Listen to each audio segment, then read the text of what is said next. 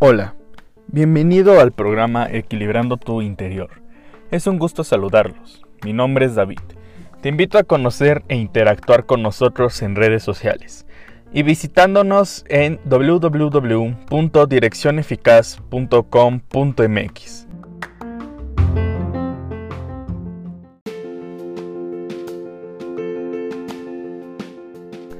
En nuestro programa de hoy te hablaré sobre las cuatro caras de la autoestima. ¿Alguna vez te has preguntado cómo se encuentra tu autoestima? ¿Sabes qué es autoestima?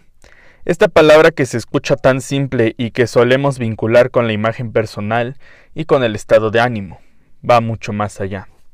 Solemos creer que una persona con un nivel de autoestima sano es aquella que se preocupa por su imagen, que se arregla, viste bien, cuida su talla y que además se muestra feliz, extrovertida y sonriente. Mientras que alguien con baja autoestima es lo contrario. Pues déjame decirte que sí existe relación, pero esto no es lo único que forma el autoestima. Vayamos a lo básico. ¿Qué es autoestima?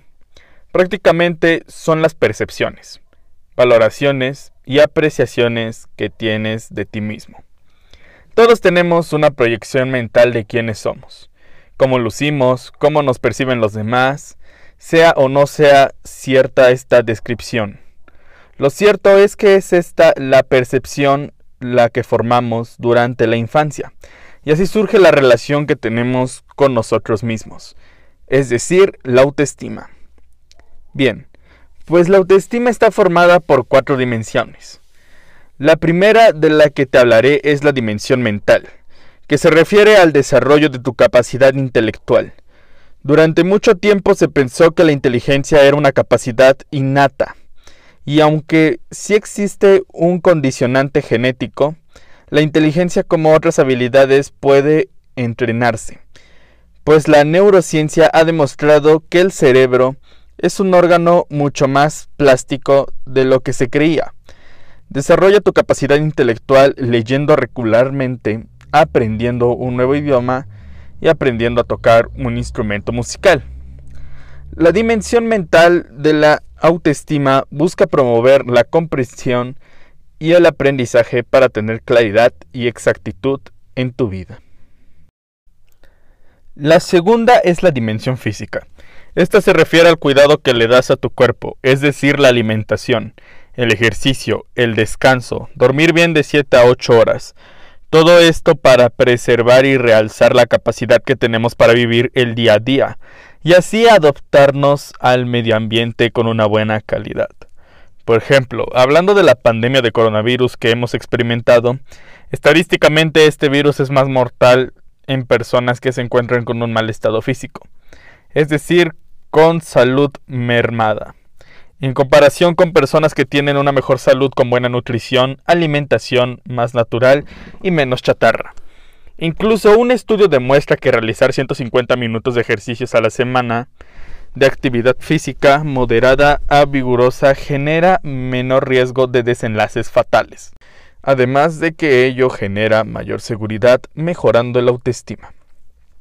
La tercera es la dimensión espiritual, que afianza el liderazgo en nuestra propia vida, profundizando al compromiso con nuestro sistema de valores para tener inspiración y evolucionar y tener claro cuáles son tus valores personales.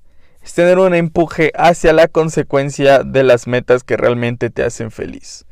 Cuando existe una incongruencia entre tus valores y acciones, se generan problemas de autoestima e intervienen otras emociones, como puede ser la culpa, el enojo, tristeza, entre otras. Te aclaro mejor este aspecto.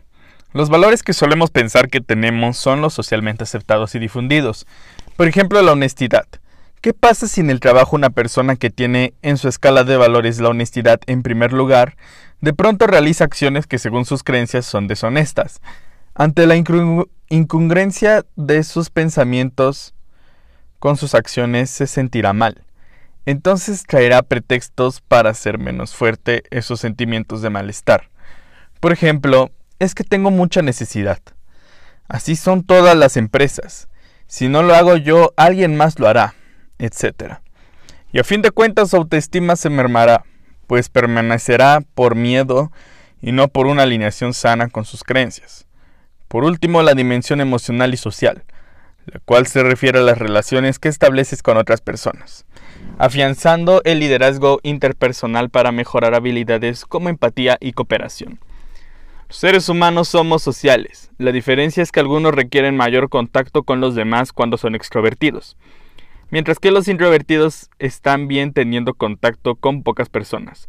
Sea cual sea el estilo de personalidad, se requiere esa relación social y emocional.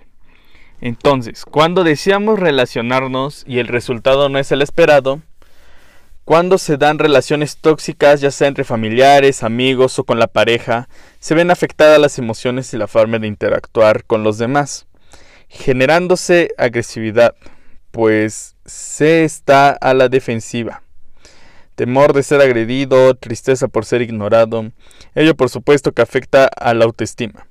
Como verás, la autoestima va más allá de la imagen y del estado de ánimo, pues involucra varios aspectos a los que a veces no les ponemos atención suficiente.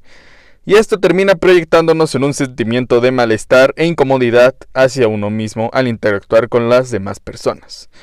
Por ello es que te dejaré algunas recomendaciones para que fortalezcas tu autoestima.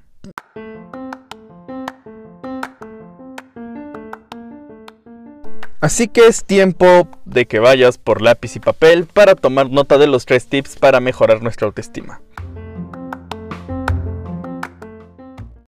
El primer tip es aprender a quererte. Probablemente te suena como algo trillado.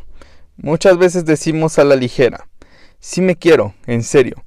Bueno, pues te puedes dar cuenta de que tanto te quieres al poner atención en la forma como te hablas. Las palabras que te dices, por ejemplo, si cuando cometes una equivocación te ofendes y te repites una y otra vez lo torpe que has sido. O cuando haces algo, el resultado no te es suficiente y te exiges perfección quitándole importancia a lo que has logrado. Entonces, estás haciendo mucho para disminuir tu autoestima y para no quererte lo suficiente. Presta más atención a tus palabras. Cuando te equivoques, tómalo como una, una experiencia que te da aprendizaje. Cuando hagas algo, reconoce tu esfuerzo y felicítate, pues las palabras que te dices son una gran influencia en quién eres, en cómo percibes la vida y en cómo reaccionas ante ella. Segundo tip. Establece metas realistas. Cierra los ojos e imagina que abres una puerta y al otro lado está tu mejor versión. Obsérvate. ¿Cómo vistes? ¿Qué haces? ¿En qué trabajas? ¿Estás solo o acompañado? Siente las emociones que te generan esa mejor versión. Emociones de alegría, de orgullo, satisfacción. Ahora abre tus ojos y escribe o revisa tus metas para checar si están o no alineadas con esa mejor versión que deseas. Después cuestionate si esas metas son realistas, retadoras y alcanzables. Y en base a ello empieza a hacer las modificaciones para alinearlas a tus verdaderos deseos. Estas metas pueden ser a corto, mediano y largo plazo. Y no tienen que ser metas espectaculares. Por ejemplo, mantener tu habitación ordenada le da mayor claridad a tu mente y genera otros hábitos sanos. Iniciar un negocio, por ejemplo, es una meta más compleja, pero que se puede sostener de metas aparentemente más sencillas.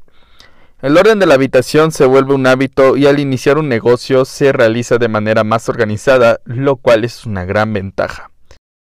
Tercer tip. Siéntete orgulloso. A lo largo de tu vida has logrado grandes cosas que muchas veces ni eres consciente de ellas. Empieza a reconocértelas y aplaudírtelas. Revisa tus creencias respecto a sencillez, humildad y orgullo, pues solemos vincular el orgullo y reconocimiento con la presunción, lo cual empequeñece. Es importante reconocerse a sí mismo en una medida de equilibrio, sana. Así que haz una lista de aquellas cosas que has conseguido y que han sido fruto de tu esfuerzo y dedicación son cosas que a ti te generan esas sensaciones sin importar lo que los demás opinen. Por ejemplo, imagina que te atreviste a participar en un concurso de baile Y eso te hace sentir orgulloso, porque de no saber absolutamente nada sobre ritmos y pasos, aprendiste. Solo quedaste en sexto lugar en el concurso. Lo más probable es que recibas comentarios negativos. Sin embargo, lo importante aquí no es el lugar. Lo importante es valorar la disciplina para haber practicado. El valor para haber bailado frente a los demás. La toma de decisiones para hacerlo, el haber generado un nuevo aprendizaje y de eso te puedes sentir orgulloso. Porque fue tu esfuerzo y tu dedicación. Así que haz tu lista desde lo más sencillo, como aprender una sopa, hacer hacer una sopa y hasta lo que consideras más complejo. No hay límite en ello. Ten presente que a lo largo de la vida podemos presentar diferentes grados de autoestima. Somos muy diferentes como niños, adolescentes, adultos jóvenes, adultos maduros y adultos de la tercera edad.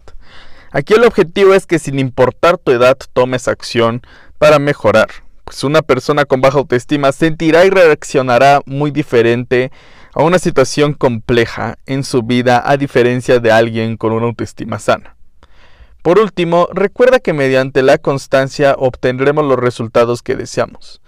Nuestro bienestar depende de nuestra voluntad para hacer las cosas y vivir con mayor calidad en nuestras vidas. Con esto me despido y te deseo que pases una semana maravillosa llena de salud, felicidad y satisfacción de lograr aquellos compromisos que has hecho contigo para tener mayor bienestar. Hasta pronto.